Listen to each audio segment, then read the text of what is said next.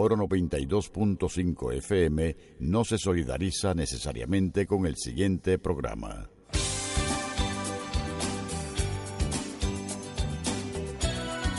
Son las 10 de la mañana. Es tiempo de construir. Y ahora con ustedes, la licenciada Nori Rivera. Muy buenos días amigos, bienvenidos a Tiempo de Construir programa que llega a ustedes con el respaldo de la Asociación de Constructores de Puerto Rico. Les saluda Noris Rivera, como siempre muy agradecida porque nos permitan llegar hasta ustedes. Gracias a todos los amigos que nos siguen a través de Oro 92.5 FM en prácticamente toda la isla y a los amigos que nos están siguiendo a través de nuestra página de Facebook de Tiempo de Construir. Muchas gracias y honrados. También a los amigos que nos están siguiendo a través de la página web de Oro 92.5 que también son muy no solamente en Puerto Rico, sino en otras partes, especialmente en otras partes de Estados Unidos. Amigos, las artes son un medio de comunicación, una necesidad que ha tenido por siempre el ser humano, de expresarse, de comunicarse mediante formas, colores, sonido. Dentro de las artes se clasifican las bellas artes y los teóricos han establecido que hay seis, que son seis. Tenemos la arquitectura, la escultura, la pintura, la música, que incluye el teatro, la declamación es una de las bellas artes, que también incluye la poesía.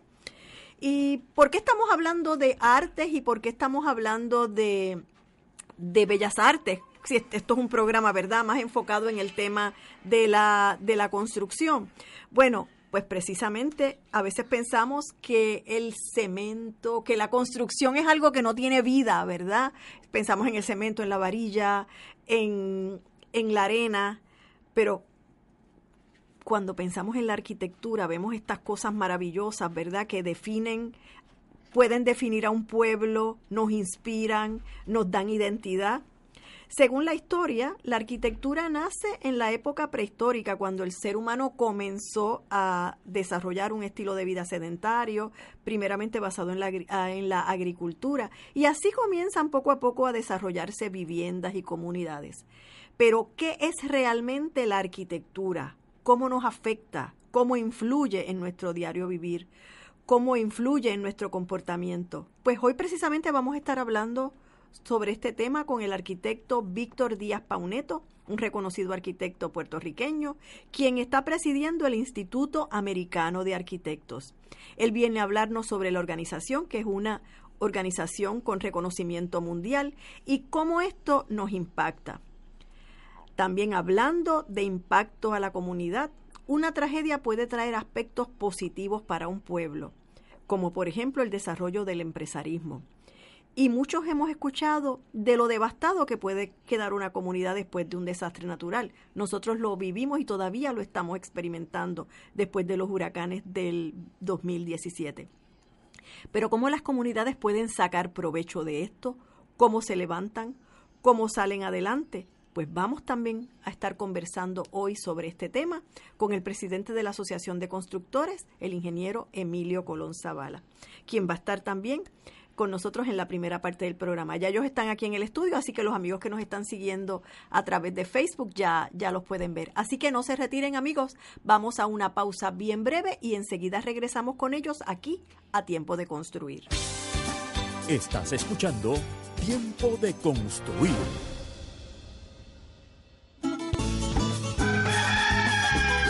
El Santuario de Nuestra Señora Madre de la Divina Providencia nos convoca a celebrar jubilosos otra misa de madrugadores para recibir los albores del nuevo día con rezos, cánticos y alabanzas que proclamen nuestra fe en un Dios vivo y su amor infinito.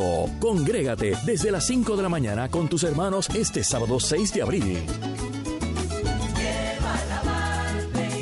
En el Santuario Nacional de Nuestra Señora, Madre de la Divina Providencia en Cupey. Transmisión en directo por Radio Paz 810 AM y Radio Paz 810.com. Además, por Oro 92.5 y Radio Oro FM.com. Info 787-646-9448. Santuario de la Providencia.org. Ahora continúa Tiempo de Construir. Amigos, aquí de vuelta en tiempo de construir, como les había adelantado antes de la pausa, hoy nos acompaña el arquitecto Víctor Díaz Pauneto, presidente del Instituto Americano de Arquitectos, o por sus siglas en inglés, el AIA, eh, y el ingeniero Emilio Colón Zavala, presidente de la Asociación de Constructores, a quien le damos la bienvenida. Bienvenido, Víctor, a Tiempo de Construir. Muchas gracias por la invitación. Saludos a todos. Buenos días. Y un saludo allá, ¿verdad? Estamos en vivo a través de a través de nuestra página de Facebook. Es la primera vez que vienes a nuestro programa, la primera vez, la primera vez. Qué bueno. Víctor, antes de comenzar a hablar sobre la IA, háblanos de cómo tú entraste a la carrera de arquitectura. ¿Por qué, ¿Por qué eres arquitecto?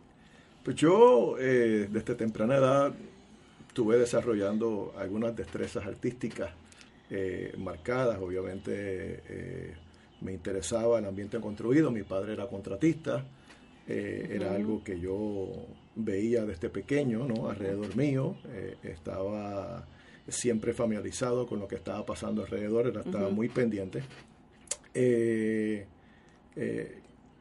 pero, pero pintaba, dibujaba. Yo, pintaba, yo vendía cuadros. o sea, que era un artista yo era artista. Eh, eh, las clases de arte era eh, ¿verdad? una de las áreas donde yo me destacaba. De hecho, cuando yo entro a la universidad, entro estudiando arte. Fue el año posterior a ese que decidí cambiarme a arquitectura. Me iba bien, pero me, cada vez me interesaba más. Y, y, me embarqué en esto. Y aquí, unos pocos años después, todavía estoy aquí. ¿Y cuántos años llevas como arquitecto? Yo llevo practicando desde 1989. ¿Y qué te apasiona de la arquitectura? ¿Qué ves en la arquitectura? Yo creo que la arquitectura para mí es eh, eh, lo que me apasiona es la capacidad de cambiar la calidad de vida de los seres humanos. Es el potencial que tiene la arquitectura e influenciar eh, en cómo nosotros eh, eh, habitamos una ciudad también. Hablábamos, ¿verdad? Yo antes de la pausa, en la introducción, hablaba de que muchas veces la, la gente piensa en la construcción, ¿verdad? Como algo sin vida, algo estático. Y pues cuando vemos la arquitectura es algo, ¿verdad? Totalmente diferente a eso. Sí, la arquitectura no es otra cosa que una proyección de las aspiraciones de un pueblo. Por eso es que muchas veces podemos contar la historia de países y civilizaciones a través de la arquitectura. Eh, por eso resulta tan interesante. Y qué bueno que menciones eso de, de eh, comenzaste en la universidad con las artes, entraste por artes y después te definiste dentro del campo de la arquitectura, porque puede haber muchas personas eh, que precisamente, ¿verdad? Eh, puedan tomar inspiración en, en, lo que tú estás diciendo. Mi sobrino, por ejemplo, también entró a la universidad por el campo de arte y ahora está comenzando su, su carrera de arquitecto. A coquetear con la idea. Sí, a coquetear. Ya está en la escuela, así que vamos, vamos a ver, vamos a ver. Pero no es atípico, te, soy franco, hay muchos arquitectos que comenzaron en el campo de las artes que hoy día son grandes arquitectos. Pues háblanos del Instituto Americano de Arquitectos. ¿Qué es el AIA, por sus siglas en inglés, como, como usualmente lo llamamos? Eh, eh, eh, digo, traducido al español, Instituto Americano de Arquitectos es pues, una organización sin fines de lucro que está dedicada a promover y educar sobre el valor de los arquitectos en nuestro patrimonio edificado y entorno construido.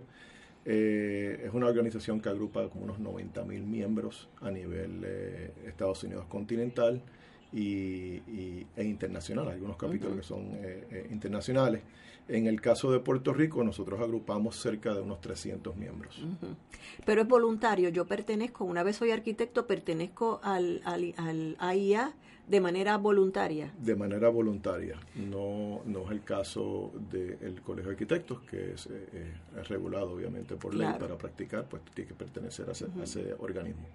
Y si fueras a explicarle a nuestra audiencia eh, cuáles son los logros a través de los años de más importantes de, la IA como pues organización. Pues la organización ha estado envuelto eh, estado envuelta eh, en múltiples proyectos eh, eh, comunitarios, ha estado envuelta en, en el quehacer arquitectónico del país. Puerto Rico ha tenido, vamos a darle un poquito para atrás, el, el AIA tiene un grupo de personas destacadas que se le conoce como los fellows.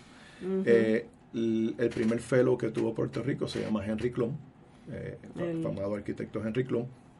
Y es a través de esa organización que se funda en 1966 que se trae una serie de, códigos de ética extremadamente estrictos, se estandariza bastante la profesión eh, y, la contribución es palpable ¿no? en, la, en la obra edificada que vemos a nuestro alrededor, que muchos de ellos fueron primeros miembros de la IA previo a ser al nacimiento del Colegio de Arquitectos como tal. Para beneficio de las personas, ¿verdad? Para que tengan un marco de referencia de quién era Henry Klum. Obviamente aquí prácticamente la mayoría de los puertorriqueños conoce eh, eh, detalles, ¿verdad? Estructuras dentro de la Universidad de Puerto Rico, pero, pero hay estructuras muy, muy icónicas, ¿verdad? De, de Henry Klum, los espacios abiertos, el, la integrarse con la, bueno tú puedes mejor hablar que yo sobre la obra de Henry Klum. No la obra de Henry Klum pues fue parte de la transformación de Puerto Rico eh, parte de la, transformación que ocurre a, nivel eh, eh, de país y a nivel académico eh, la mayor parte de las estructuras de los principales recintos universitarios, tanto de Río Piedras como Mayagüez, fueron obra del arquitecto mm. Henry Klum. Eh, obra obviamente destacada y, apuntalada en los principios de modernista, eh, modernista tropical, donde era limitado el uso de materiales materiales caros, materiales, eh, eran materiales de alta durabilidad, materiales que eh, de bajo costo, eh, siempre pensando en las limitaciones del país, pero siempre mirando al futuro. la calidad del espacio no necesariamente va atada de la calidad del material. La calidad del material se, se mide, se medía en ese momento y aún todavía en muchos casos por la durabilidad del material. sí, y eso es importante, lo, lo menciono y lo traigo para que la gente eh, tenga, ¿verdad? Ponga en contexto la labor que hace, ¿verdad? Eh, el IA y el tipo de mentalidad de, ese arquitecto. Eh, ¿Cuándo llegas a la presidencia? ¿Cuándo, ¿Desde cuándo estás como presidente del, Instituto Americano de Arquitectos? Bueno, como presidente oficialmente enero primero de este año.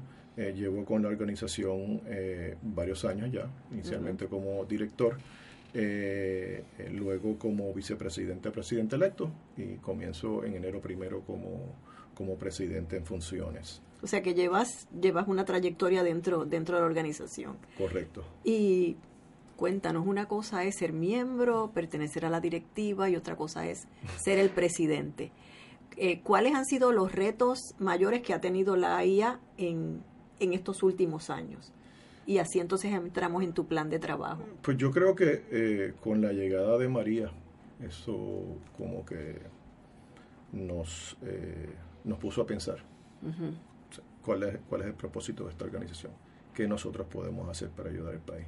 Inmediatamente luego de María, eh, el Instituto Americano de Arquitectos a nivel nacional nos contactó, nos ofrecieron todos sus recursos eh, para ayudar a Puerto Rico y vimos eh, que el instituto tenía una, un gran, eh, una gran oportunidad y recursos para verdaderamente aportar a la reconstrucción del país.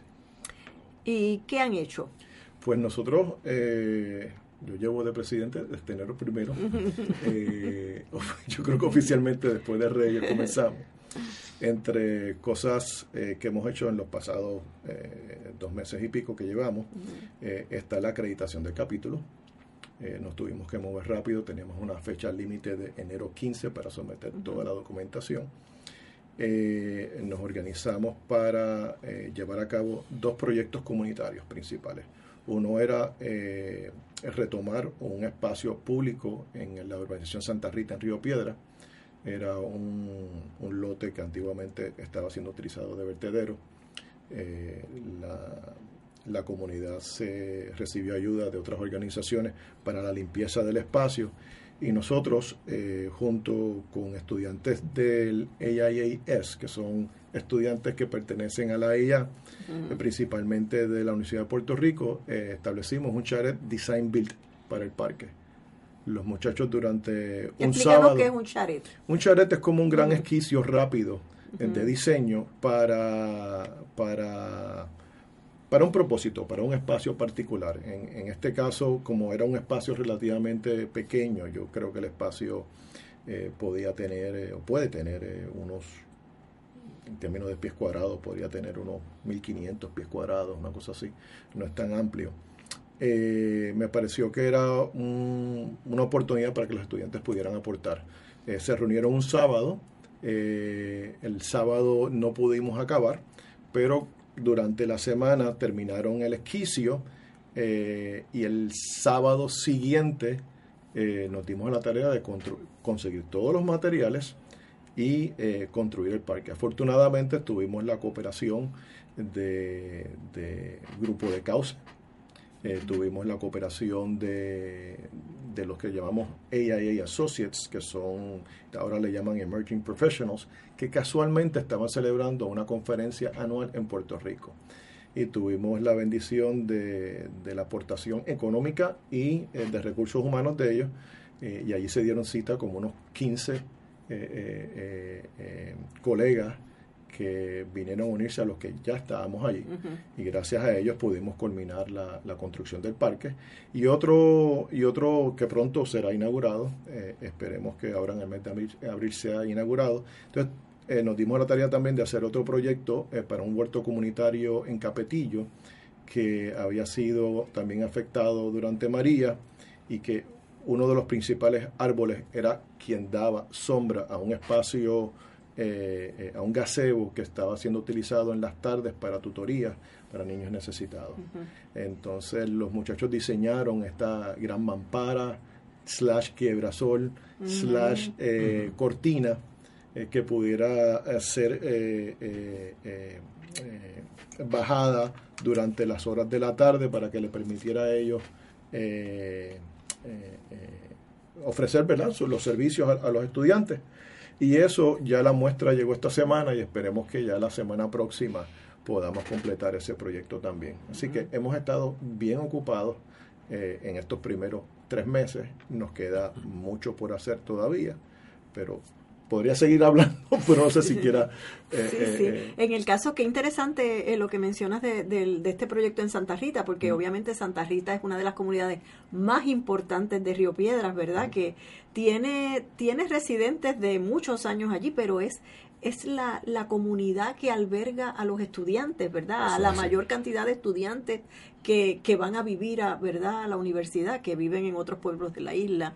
Eh, ¿Y cómo tú entiendes que eso va a, revitalizar o, va, o ha cambiado eh, el sentir de la comunidad, ese parque en particular?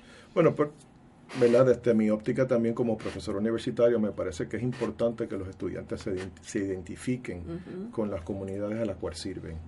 Yo creo que es una experiencia para ellos, eh, no solamente desde la perspectiva técnica, que diseñaron algo y lo construyeron físicamente en el lugar, sino que también se identifican con esas comunidades, porque muchos de ellos residen temporalmente en Santa Rita. Y lo que es peculiar de este parque es que eh, se llama Parque Verde Luz, y es porque el topo escribe la canción justamente cuando bebía al frente de ese parque. Ah, qué interesante. Eh, de hecho, durante la inauguración este, ya, tendremos la, presencia del topo, que ya confirmó su existencia. Eh, eh, así que esperamos que sea un No puede ser pues. un nombre más apropiado. sí, exactamente, exactamente. Y pues tienes, o sea, en dos meses que llevas como presidente, creo que ya, ya se ve, pero ¿cuáles son ¿cuáles son tus prioridades o cuáles son tus objetivos para este año? Pues tenemos... Eh, que se va volando y hay que... Claro, es un solo año de presidencia, la agenda es bastante agresiva eh, entre los proyectos que tenemos, que estamos trabajando. Uno es un ciclo de conferencias eh, trayendo figuras de carácter internacional. Yo cuando comienzo en el AIA hace varios años establecí un ciclo de conferencias que comenzamos con los fellows eh, y los felos, entre los felos en Puerto Rico, pues eh, eh, puedo enumerar Jorge Rigao, Beatriz del Cueto, Fernando Abruña, Segundo Cardona, Benjamín Vargas, todos, de gran calibre, José Ricardo Coleman Davis, si se me escapa uno, pues, pues son, muchos. Ahora a, la fecha son ocho. agraciadamente este año recibimos la muy buena noticia de tener otro fellow en Puerto Rico, eh, eh, que es Francisco Rodríguez Suárez, Paco Rodríguez, nuestro también muy gran amigo. amigo Paco, así que estamos todos de júbilo. pero continuando con la agenda de, de este año, eh, además de traer figuras internacionales, eh, conferenciantes que puedan eh, compartir con los arquitectos locales esos aprendizajes que quizás son vitales para nosotros en este momento que nos estamos nos estamos hay, hay, una mirada introspectiva de hacia dónde vamos verdad los errores que hemos cometido en el pasado pues quizás compartiendo con estos con estos colegas de carácter internacional podamos podamos nutrir ¿verdad? Esa, esa introspección. Eh, por otro lado, también tenemos un, homenaje a la contribución de la mujer al quehacer arquitectónico. El año pasado creo que fue un año bastante marcado por eh, denuncias ¿verdad? De, de, discrimen, de acoso sexual en el lugar del trabajo. Eh, nuestra profesión no estaba excluida de, ese, de esos señalamientos y me parece que deberíamos ser proactivos. Eh, yo creo que eh, se ha recorrido mucho, pero se tiene que documentar y se tiene que celebrar. Y se tiene que celebrar eh, para crear conciencia. Sí que estamos trabajando ahora mismo en una exhibición para la contribución de la mujer que esperamos podamos celebrar durante el mes de octubre próximo y con la esperanza de que eso culmine con una publicación para dejar plasmado para futuras generaciones lo que se ha hecho eh, el, campo recorrido por las mujeres en el campo. Hablando de la mujer, ¿hay más arquitectas que arquitectos en Puerto Rico? Eh, ¿Cómo está la proporción? Siendo profesor universitario, yo ¿verdad? No, no, he hecho algún estudio, pero en mis talleres yo creo que la, la proporción es 60-40. En algunos, en algunos casos 70-30. Pero eso no se traduce en la práctica. Eh, me imagino que hay muchas consideraciones sociales y culturales que, que, afectan o que dan un poco a entender el por qué. Eh, pero yo creo que también hay muchas mujeres aportando desde otros sectores, desde el servicio público, eh, otras que están en la academia, o sea que no, no necesariamente aquellas mujeres que están en la práctica eh, son las que están aportando y otras, y que debemos reconocer también porque es verdaderamente importante. Sí, la, eh, es, es, momento, ¿verdad? Eh, nosotros precisamente dedicamos uno de los programas el, primer sábado de marzo al tema de la mujer, ¿verdad? Eh, porque pues muchas veces la gente celebra y estamos, ¿verdad? Todavía en el, en el mes de la mujer. La gente piensa que sí, es celebración, qué bueno, pero esto ha costado muchos sacrificios, muchas muertes. Muchas mujeres han muerto para, para que se pueda reconocer eh, su valor, ¿verdad? A mí, a mí este, cuando hablan de, de, la mujer en la arquitectura me viene un solo nombre, es porque la conozco desde que tenía más chiquito que Emilio Antonio, que es Istra Hernández. Ella ha tenido su práctica este, toda la vida. Toda la vida. Toda la vida en la arquitectura y tiene un volumen de trabajo este, robusto. Y mencionabas a Beatriz del Cueto, una, una, una, o sea, fellow también, sí, ¿verdad? también fellow. O sea, es una, una mujer que tiene una, hay muchísimas que no podíamos mencionar aquí porque eh, no el tiempo no da y la memoria no puede fallar, pero... Pero, pero la lista es más grande de lo que nosotros creemos. A veces pensamos que estamos en los 100, 200, pero la, la, cantidad es mucho mayor y eso es parte de del, del, la evaluación que estamos haciendo ahora mismo. Eh, y es importante destacar también porque no es desde el 1992 que se plasma un documento, eh, eh, hay una publicación sobre la contribución de la mujer a nivel Puerto Rico y el Caribe. Así que yo creo que es importante, ya es hora de que volvamos a, repasar el, el, el, el campo recorrido eh, por las mujeres en el país, por lo menos en nuestra profesión. Y de hecho no, no se me puede olvidar eh, mencionar que, que, no solamente en la práctica de diseño, sino nosotros tenemos este en la Junta la arquitecto Vanessa de Mari, que, la secretaria de nuestra Junta, que se ha dedicado a, la construcción como tal, ¿verdad? Y al desarrollo y, tiene un, papel este prominente dentro de, dentro de, la, Asociación de Constructores. Y dentro de la industria de la construcción. Y esas son las cosas que nosotros deberíamos estar mirando también, porque estamos en muchos, digo, arquitectos y arquitectas eh, contribuyendo fuera del campo de la arquitectura eh, per se. son, son en industrias relacionadas, o están en el servicio público, están en la construcción, están en el desarrollo, y yo creo que es importante eh, destacarlo. Pero qué bueno, y qué bueno que sea en octubre, o sea, porque sacas el tema, o sea, el tema de la mujer eh, trasciende más allá de marzo, ¿verdad? Que es en marzo por donde por lo general la gente se acuerda de, de, la mujer en el campo profesional. Víctor, para eh, esto lo hemos dicho en otros programas, pero para las personas que nos están escuchando y viendo, muchas veces la figura del arquitecto se ve como algo inalcanzable en términos de, del trabajo comunitario que puede hacer, ¿verdad? Las personas que tal vez no tengan grandes recursos económicos piensan que pues contratar un arquitecto puede ser algo imposible o muy difícil, ¿verdad? ¿Qué, qué, ¿Cómo el AIA puede ayudar precisamente a llegar a las comunidades? Pues yo creo que a través de estos mismos programas que estamos estableciendo nosotros, ¿verdad? Este servicio, esa, esa, ese donativo de nuestros conocimientos a la comunidad se debe continuar realizando. Yo creo que es eh, proyecto a proyecto. Eh, que nos vean, que nos palpen, que sepan que estamos ahí y que estamos al servicio de ellos. En muchas ocasiones estamos, ¿verdad?, eh, eh, con fines de lucro, pero muchas veces estamos realizando trabajos sin fines de lucro. Y yo creo que eh, más allá de que escuchen el nombre, que nos vean físicamente allí. Yo creo que, y eso es lo que estamos tratando de hacer en esta en la Junta de este, de este año 2019, que sean proyectos donde nosotros físicamente tengamos que envolvernos más allá del donativo, más allá de la publicidad, o sea, que físicamente estemos allí, que nos enfanguemos, que nos, que nos, que nos embarremos en el fango y estemos y nos vean junto con, eh, o sea, que, nos vean juntos con ellos pasando las dificultades. Yo creo que eso, esa relación eh, humana, yo creo que, que, que hace la diferencia. Eh, Puerto Rico también hablábamos ahorita, ¿verdad? Puerto Rico está atravesando por un proceso que nos va a marcar como, como pueblo, ¿verdad? Eh, cómo lo hagamos va, va a definir eh, lo que seamos de aquí 10, 15, 20 años, lo que le vamos a dejar a, la, a las futuras generaciones. Eh, ¿Cuál tú entiendes que debe ser tu legado o cuál, cuál tú quieres que sea tu legado una vez dejes la presidencia de la IA? Pues como mencionaba ahorita, yo creo que esa, eh, esa documentación de la contribución de la mujer, eh, yo creo que es importante eh, ¿verdad? Que, se dé a conocer y, quizás dejar ese legado es uno de, de, de, mis aspiraciones ¿verdad?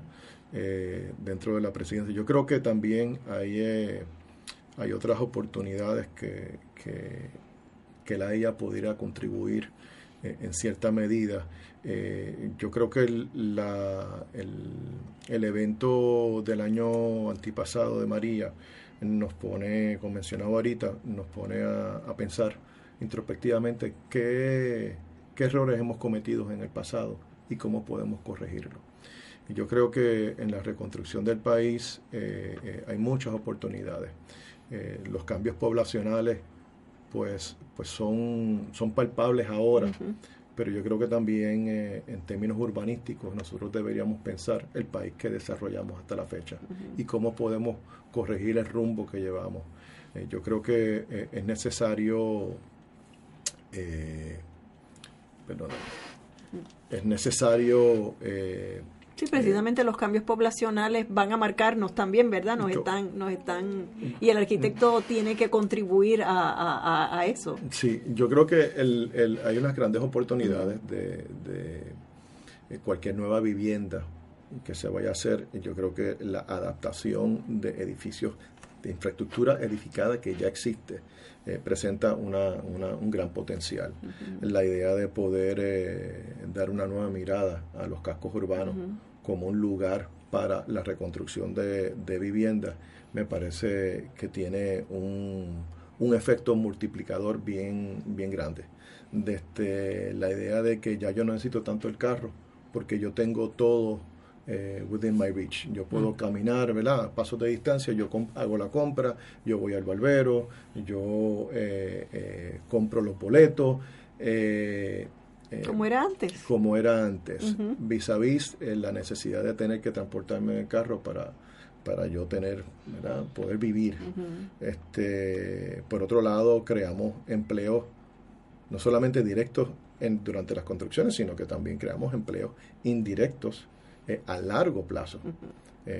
dentro de esas comunidades. Y por otro lado, muchos de estos cascos urbanos están plagados de edificios históricos que podríamos aprovechar para revitalizar, ¿no? Sí, yo creo que hay una, una hay un requisito de dar una nueva mirada a esos cascos urbanos como una gran oportunidad. Un gran reto. Un gran reto y también una gran oportunidad para reconstruir nuestro país.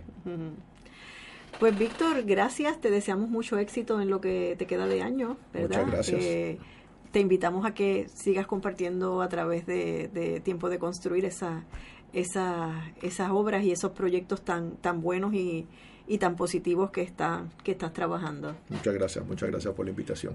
Y amigos, aquí precisamente estábamos hablando, ¿verdad?, de cómo las comunidades se pueden envolver en la reconstrucción de un país, de, de, una, de una comunidad, valga la redundancia. Pero ¿qué tenemos que hacer? ¿Cómo son los pasos correctos?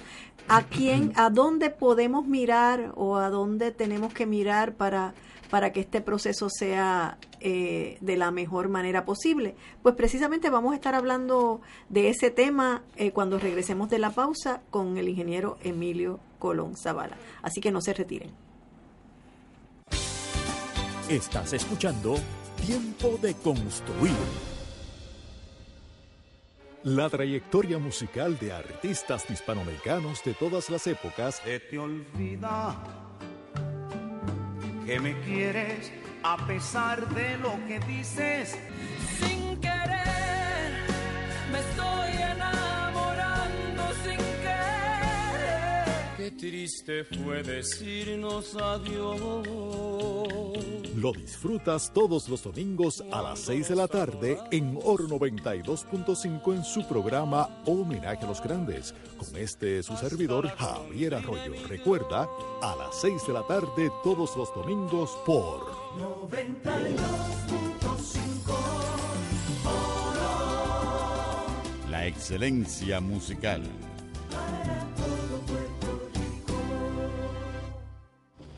Desde sus principios, el acetato se convirtió en el vehículo de la historia del pentagrama musical que luego muchas generaciones lo compartirían. Como mi ritmo no hay dos. Y esta historia la comparto contigo junto a Rafa Taboas todos los sábados a las 7 de la noche en Tiempo de Vinilos.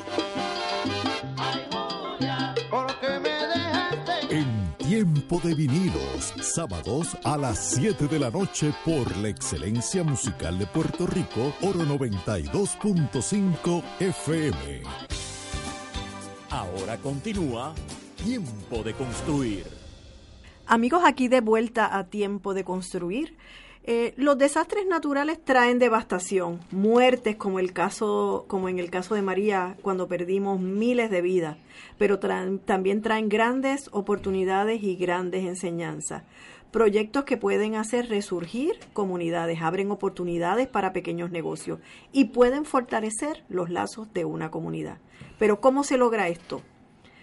Aquí entran en juego las palabras emprendimiento, empresarismo. Es importante colocar a los afectados de un desastre en el centro del proceso de recuperación. En inglés se dice que es el Human Centered Design. Eh, no encontré una mejor palabra para, para traducirlo. Eh, pero hay en, en el mundo hay cientos, miles de ejemplos de cómo comunidades después de un desastre natural han resurgido. Eh, de eso vamos a estar conversando con el ingeniero Emilio Colón Zavala. Hola, buenos días. Bueno, Emilio, eh, ¿qué, qué, qué nos puedes decir con relación al, al, al tema del empresarismo, empoderamiento?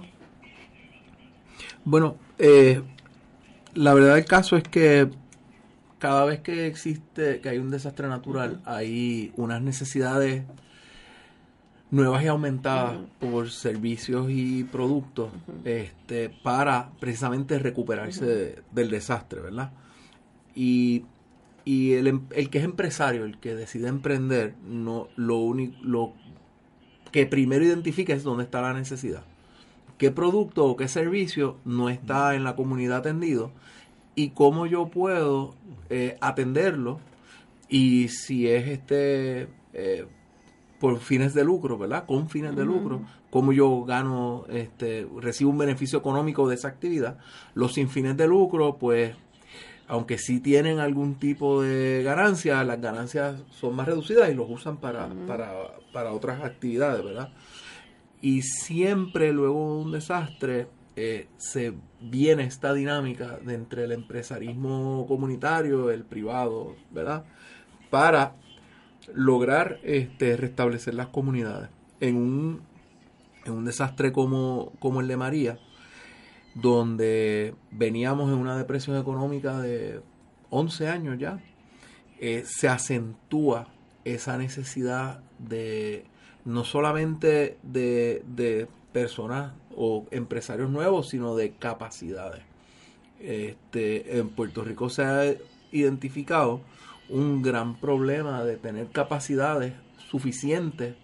Y cuando digo capacidades no es preparación, este, capacidad tiene un- una connotación que no solamente es si tú eres capaz de hacerlo, es si tú tienes los suficientes recursos para, para llevar a cabo todas las actividades de, de reconstrucción que vienen. Y la reconstrucción no es solamente eh, construir este, vivienda o infraestructura, sino hay unos componentes de recuperación económica que son igual o más importantes al- a, largo plazo de lo, de lo que es la, la reconstrucción como tal.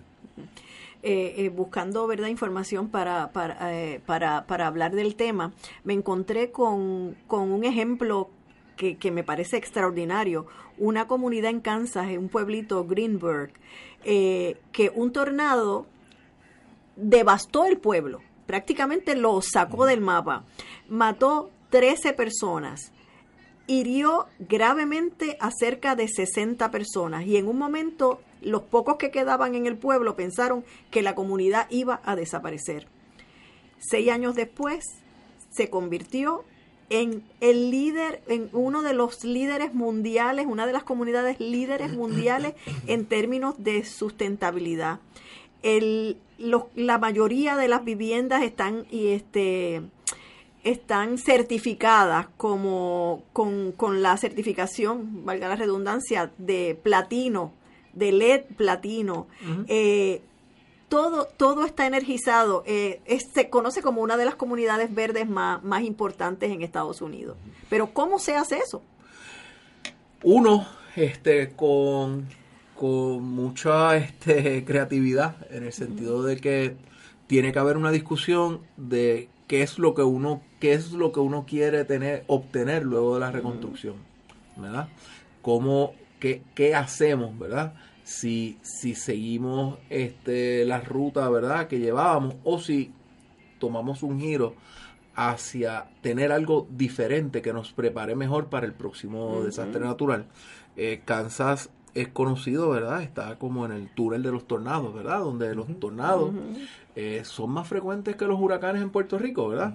Pero de todos es sabido que nosotros tenemos no solamente riesgo de viento, sino tenemos riesgo de terremoto.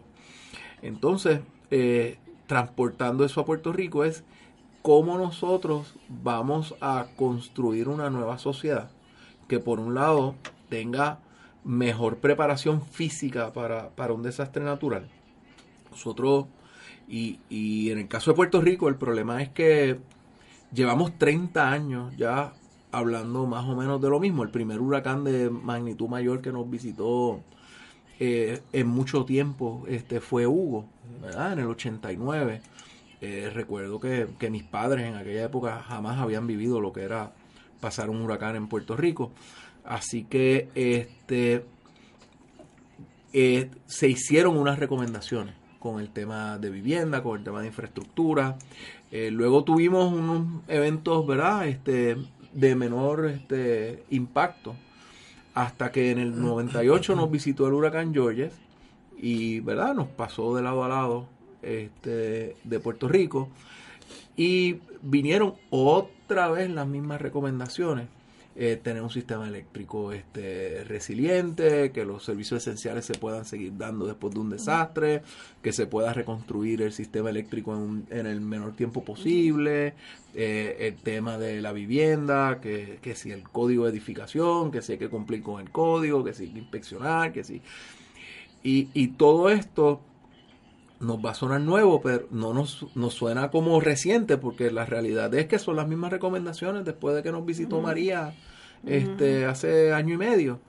Y, y, y se hablaba ahorita de cómo, qué tenemos que hacer para revertir, ¿verdad? Esa, esos errores del pasado, ¿verdad? Y cómo nosotros hacemos las cosas de manera diferente para obtener mejor resultado. Y, y esto es, esto es un ejemplo el ejemplo de Kansas es un, es un perfecto ejemplo para ello, porque eh, puede venir el, el, ¿verdad? el tornado eh, y si tú estás con una infraestructura mejor preparada, la puedes, eh, puedes reconectar a las personas más rápidamente, te puedes estar mejor preparado y el impacto económico, este, la interrupción de, de, de la actividad social y económica en, en, el, en, en el lugar es mucho menor.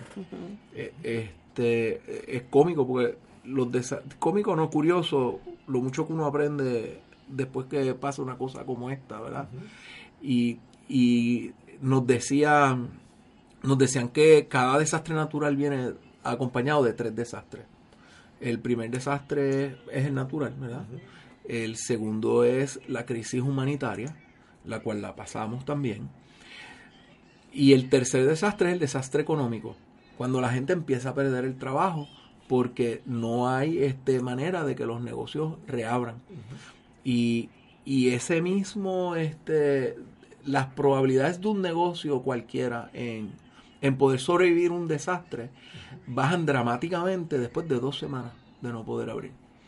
Este, y, y pues lo hemos visto aquí, por un lado, por otro lado, pues la inversión en construcción o en reparación ha sido tan grande el año pasado que más o menos movió este, la economía de Puerto Rico, pero eso no, eso no le va a durar a Puerto Rico para siempre. ¿no? Entonces la pregunta es cómo, utilizando este tipo de ejemplos, nosotros utilizamos lo que es la reconstrucción que durará 10, 15, 20 años, ¿verdad? Como un trampolín para tener motores económicos más sostenibles y que nos puedan mantener una vez este, la reconstrucción termine. Mencionabas, ¿verdad? Este, eh, el desastre económico después del de, desastre mayor. Eh, también hay, hay, un ejemplo que no solamente se refiere a la parte de construcción, sino una comunidad en Indonesia que fue devastada por un tsunami, cómo los empresarios se unieron, le preguntaron a la comunidad, ¿cómo, qué, qué les gustaría tener a ustedes para generar actividad económica? Pues ellos dijeron, unos negocios de café, unos pequeños negocios de café. Y cómo se unió la comunidad para desarrollar el empresarismo entre todas esas personas que se quedaron sin trabajo y pudieron desarrollar sus negocios. Porque ellos sabían, ¿verdad? Este, eh, eh, eh, precisamente es el, el café Copiluwak, ¿verdad? Que es un café sumamente costoso. Ellos sabían que ellos tenían el, el, el animal que... El tesoro. el tesoro. bueno, tal vez no debería decir cómo sale el café, ¿verdad? Pues un café que es sumamente costoso por libra. Pero la realidad es que depende de un meerkat, ¿verdad? Que se lo coma, lo expulse. Y de ahí es que sale este, el famoso café este, que ellos tienen. Y ellos supieron que que ellos podían este, comercializar este su café, exportarlo y mejorar su situación económica. Sí, y yo estoy segura que hay cientos de ejemplos similares en Puerto Rico, personas que tal vez están calladitas, que uno no necesariamente los conoce. Tenemos una amiga, Brenda Vázquez, que después de, de, de los huracanes, ella tenía un sueño de poner su café y acaba de poner su Blue Spot en, en, en Bayamón. O sea, eso tal vez se, por, se cerraron unas puertas eh, de trabajo, unas oportunidades de trabajo, y ella dijo, pues este es el momento de yo lanzar eh, mi negocio. Y tiene que haber muchos otros así. O sea, que, que yo creo que, que es lo que nosotros tenemos que mirar como pueblo es esa oportunidad y no, no cerrarnos, ¿verdad?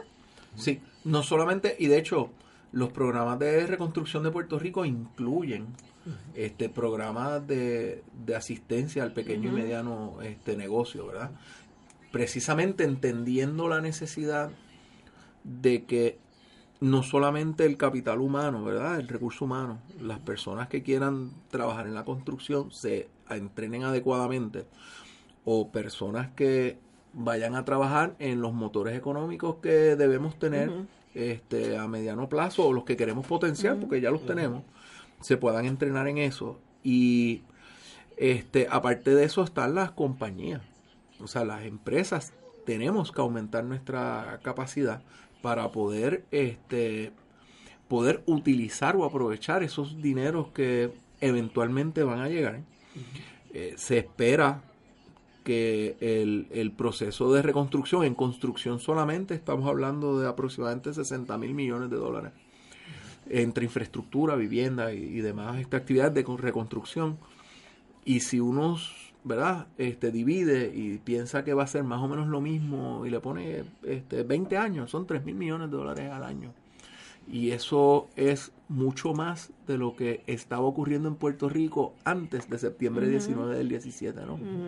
Así que, eh, y en una economía que viene deprimida, pues la, el, el, impacto es peor porque los recursos vienen disminuyendo, ¿verdad? Las empresas vienen, le llamamos survival mode, ¿verdad? Venimos tratando de ver cómo nosotros navegamos la, la, la, las aguas turbulentas.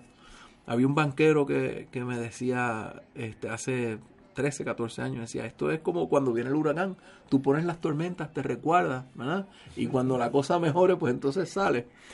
Pues, este... Literal. Literalmente. Pues entonces, si, si esos, ¿verdad? Si esos, este, si esos recursos venían disminuyendo, esas capacidades, y ahora hay una necesidad aumentada por, por esa, por, de capacidades, pues cómo o las comunidades o las empresas y las empresas se preparan para ello, ¿no? Y cómo pueden tener acceso a mejorar sus probabilidades.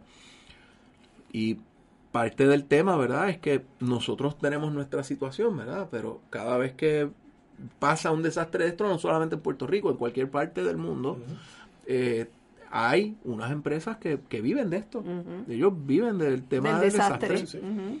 este, y ellos van a los sitios, ellos se conocen este, todos los todos los marcos reglamentarios habidos y por haber de... Tienen de, ya el bosquejo. Eh, tienen la receta de cocina. la receta, sí. la receta, la receta de cocina. De cocina. Sí. Y, y, ese es el tipo de cosa a la cual nosotros en Puerto Rico tenemos que, que continuar capacitándonos. Uh -huh. Y han habido esfuerzos, ¿verdad? Por distintas organizaciones. Ayer estábamos en un foro de, del Hunter College este, de, de, la Universidad de Nueva York, donde precisamente estaban hablando de este tema, uh -huh. cómo, cómo aumentar la, las capacidades, ¿verdad?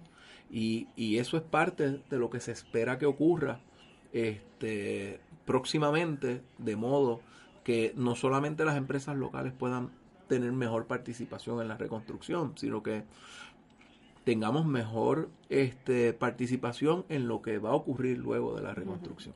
Y queremos exhortar a las personas que nos están escuchando en todos los pueblos de Puerto Rico, eh, si usted conoce alguna comunidad que pueda ser ejemplo, que pueda servir de motivación a otras comunidades. Eh, estuve en un foro de energía esta semana donde estuvo el periodista Anderson Cooper en Puerto Rico y nos hablaba de la comunidad, nos pusieron de ejemplo en uno de los foros de la comunidad de Toro Negro, como una comunidad de apenas 13 casas eh, se ha unido para energizarse eh, y usted ve sus, las casas sencillas y tal vez no tienen grandes recursos económicos y, y han podido lograr eh, este, esta energización. O sea que les, les invitamos a, a todos ustedes que conozcan de alguna comunidad, no necesariamente en el tema de construcción, no necesariamente en el tema de energía, y que ustedes crean que puede ser ejemplo a que nos llamen, nos pueden llamar al 787-402-2712 y nos, nos, nos nos envían el, el, el, contacto para nosotros traerlos aquí,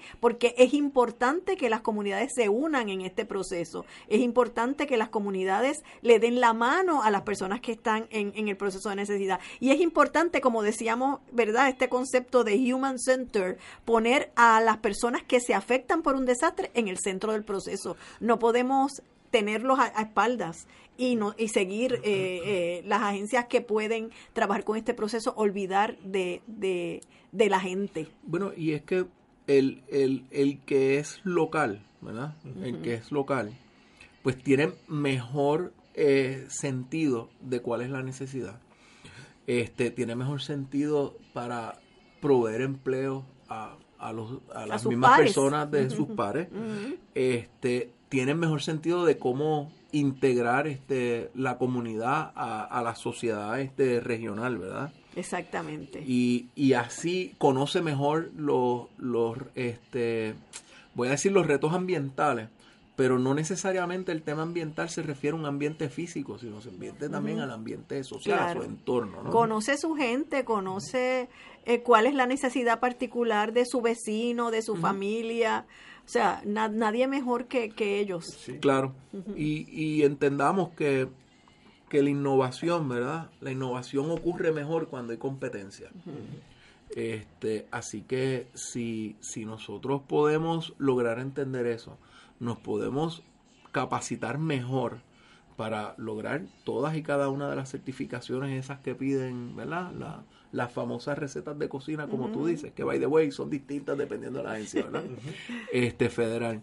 Eh, mejor vamos, mejores oportunidades vamos a tener para ello. De hecho, yo personalmente me he reunido con, con mucha gente que viene de, de Estados Unidos, lo que están buscando es el- ese socio local que nos pueda ayudar precisamente a, a la inteligencia de cómo se hacer las cosas y cómo mejor este, implantarlas en Puerto Rico. Tenemos una oportunidad de oro y no la podemos desperdiciar. Eso Así que esas comunidades, esos líderes comunitarios, a lanzarse a la calle, se- sabemos que hay muchos que están trabajando por su comunidad, pero todavía hay muchos más. Hay personas que tal vez no se reconocen como un líder comunitario.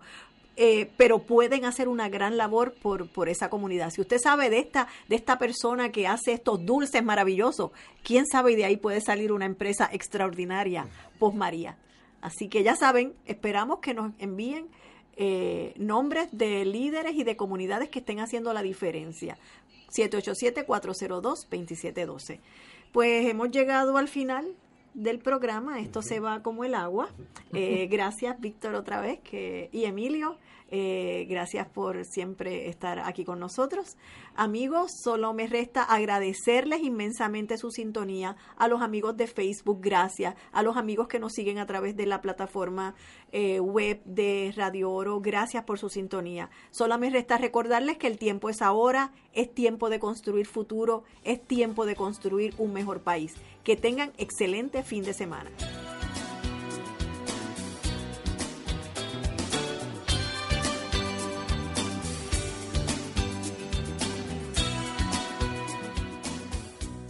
Oro 92.5 FM no se solidariza necesariamente con el pasado programa.